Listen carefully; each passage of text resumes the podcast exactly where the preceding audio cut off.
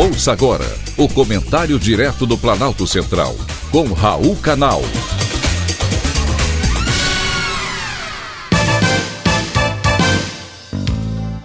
Queridos ouvintes e atentos escutantes, assunto de hoje: startups ajudam. Na última década, os investimentos em startups no Brasil cresceram mais de 60 vezes.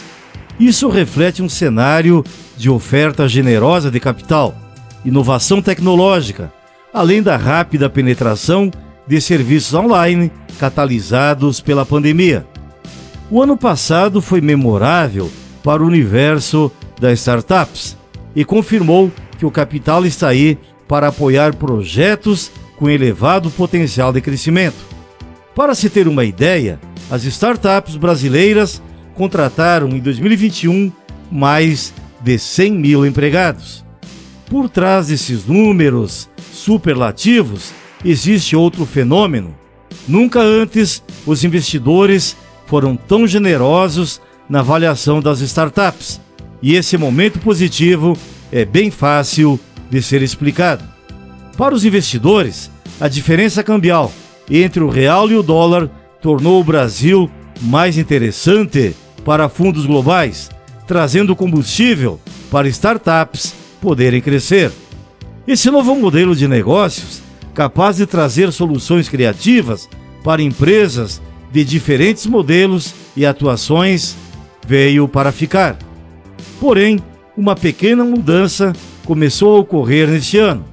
No primeiro semestre, as startups que estão começando seus negócios conseguiram um volume maior de investimentos do que as startups em estágio avançado de crescimento. Isso é o que aponta o relatório Inside Venture Capital, produzido pela plataforma de inovação Distrito, com apoio do Bex Banco. Segundo o relatório, o mercado de tecnologia foi afetado pela inflação, juros e crise política global. Enquanto a captação das startups em estágio avançado despencou 68%, na comparação entre o primeiro semestre de 2021, caindo de 3,87 bilhões de dólares para 1,24 bilhão de dólares, o volume investido nos estágios iniciais de startups saltou 86,5%, somando 282 milhões de dólares.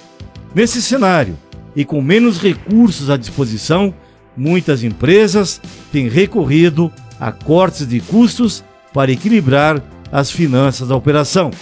O caminho mais comum, muitas vezes, são as demissões, agora cada vez mais frequentes em startups maduras.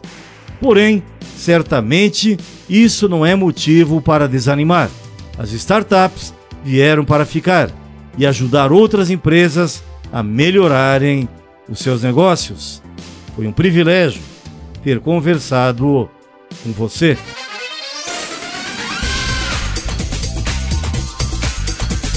Acabamos de apresentar o Comentário Direto do Planalto Central, com Raul Canal.